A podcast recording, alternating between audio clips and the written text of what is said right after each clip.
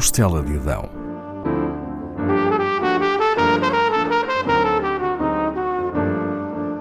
Com Paula Castelar.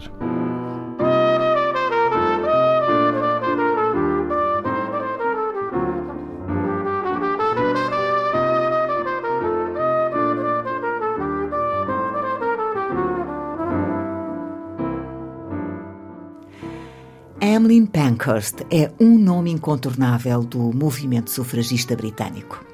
Nascida em Manchester em 1858, descende de gerações de ativistas e políticos, tanto do lado materno como do paterno.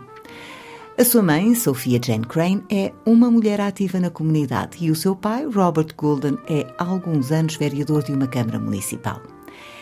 Emmeline cresce entre dez irmãos. É a mais velha das cinco raparigas. Os pais envolvem os filhos desde pequenos nas suas ações ativistas. Falam-lhes sobre questões como a abolição da escravatura e o direito das mulheres ao voto. Contudo, embora defendam uma maior autonomia das mulheres, Emmeline tem uma instrução de qualidade inferior à dos irmãos rapazes.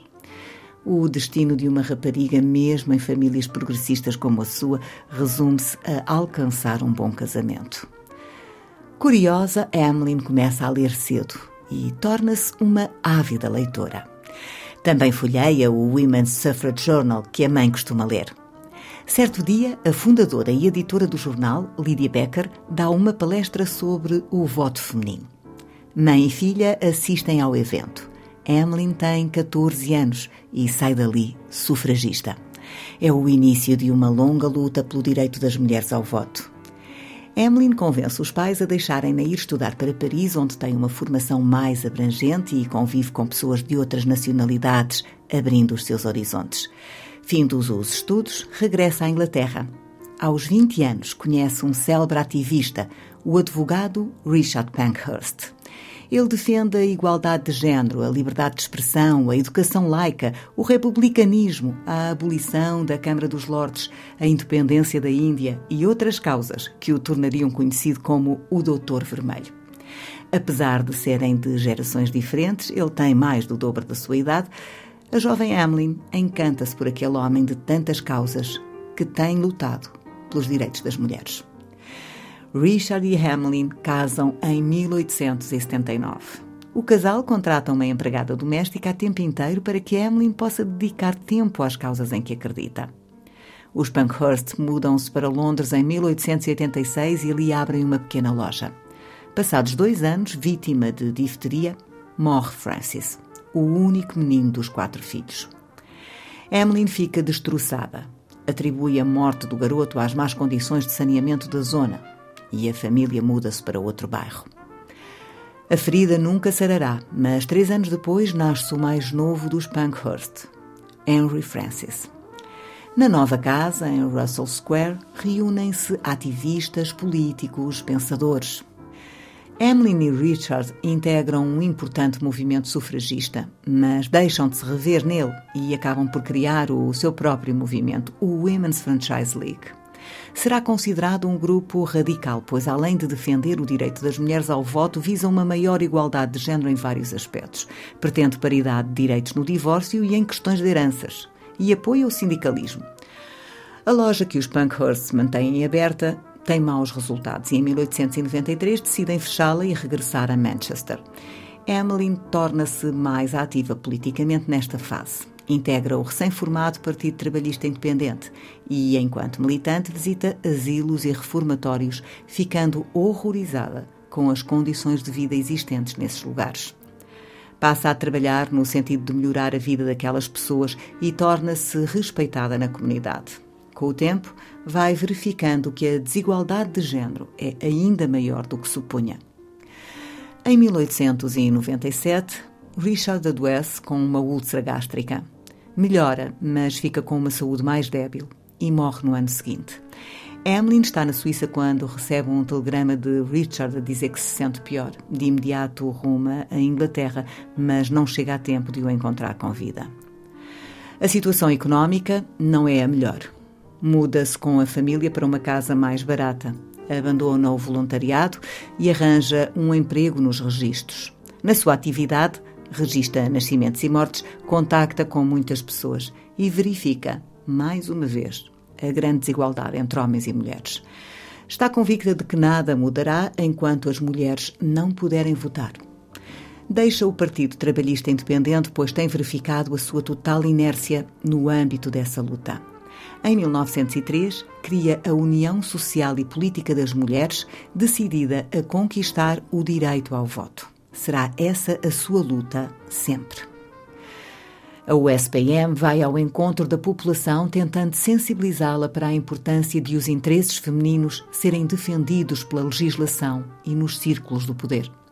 Emmeline distribui folhetos informativos, faz palestras, cria petições e organiza comícios. Em 1905 é chumbada no Parlamento mais uma proposta de lei que visa o sufrágio feminino. O primeiro projeto de lei com aquele objetivo tinha ocorrido três décadas antes. Tinham-se seguido outros, todos sem sucesso.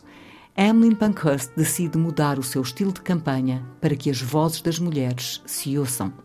Após o chumbo da lei à porta do Parlamento, lidera um grupo de mulheres que exigem ruidosamente o direito a escolherem quem as governa.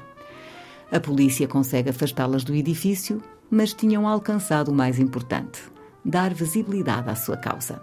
Terminara a luta branda, iam fazer-se ouvir.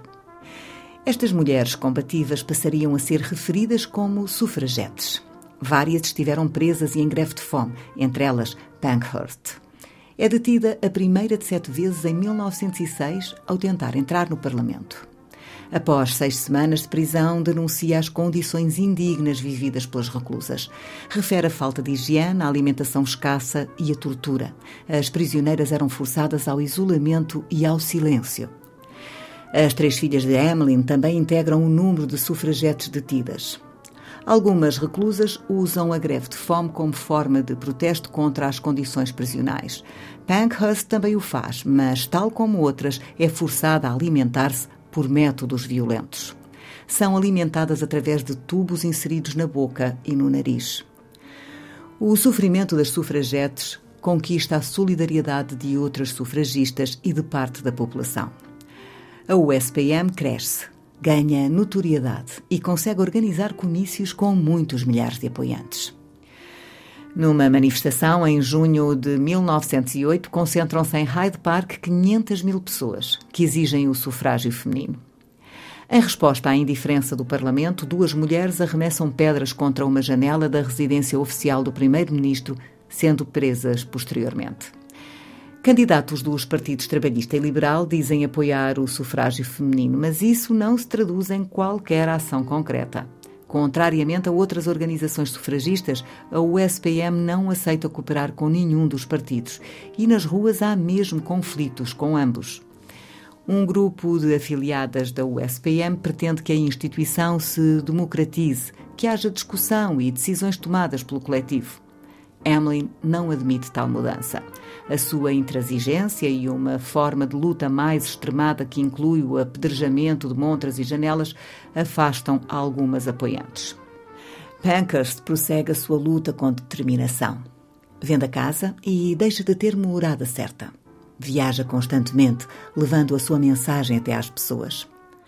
Em 1909, o seu filho adoece com gravidade. Emmeline está nos Estados Unidos em campanha e regressa ao país. Ele morre logo a seguir e ela, dias depois, não falta ao compromisso de falar para milhares de pessoas em Manchester. Em 1910 é criado um grupo multipartidário que elabora um novo projeto de lei do sufrágio feminino. A proposta também é rejeitada e Pankhurst dirige uma marcha de 300 mulheres até à Praça do Parlamento. A polícia, liderada por Winston Churchill, reprime o protesto com violência. Agentes batem nas manifestantes, empurram-nas, apalpam-lhes os seios. Duas delas morreriam depois devido aos maus tratos sofridos. Como consequência daquela que ficou conhecida como a Sexta-feira Negra, algumas mulheres decidem deixar de participar em marchas. Emmeline continua a aparecer em manifestações, por vezes disfarçada. Devido à crescente violência, duas das suas filhas abandonam a USPM. Apenas uma, Christabel, se mantém junto dela. Sem o mesmo vigor físico de antes, Emmeline mantém o espírito combativo e continua a ir para a rua espalhar a mensagem. Quando desponta a Primeira Guerra Mundial, as suas prioridades mudam e os seus inimigos também. Levada por um sentimento patriótico, alia-se ao governo do seu país contra os movimentos pacifistas que nele despontam. A USPM enceta uma campanha de recrutamento de soldados e de angariação de fundos para financiar a guerra. Emmeline recolhe donativos dentro e fora de Inglaterra, nomeadamente nos Estados Unidos e Canadá. Também vai à Rússia em 1917, mas o motivo é outro. Após a Revolução Russa, os bolcheviques desejam o fim da guerra com os alemães. E Emmeline teme essa possível paz. É popular na Rússia. A sua autobiografia fora ali publicada com grande sucesso consegue o apoio do primeiro-ministro inglês e ruma àquele país para defender a sua continuação na guerra. Mas pouca influência terá no decorrer dos acontecimentos. Pouco depois do seu regresso à Inglaterra, é finalmente aprovada uma lei que permite o voto às mulheres maiores de 30 anos. Apesar de restritiva, a lei é um avanço significativo. Durante a guerra, Emmeline tem uma preocupação central: dar condições de vida dignas às crianças de famílias mais desfavorecidas e aos órfãos. Cria uma casa de adoção onde os mais pequenos aprendem através do método Montessori. E adota quatro crianças, o que a leva a ter novamente morada fixa. Anticomunista, em 1926, Emmeline Pankhurst adere ao Partido Conservador, para surpresa de muitos. O seu estado de saúde é débil e morre dois anos depois, aos 69 anos.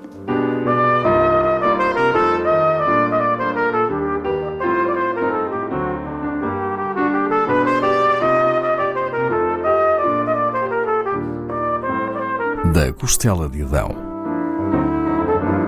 com Paula Castelar.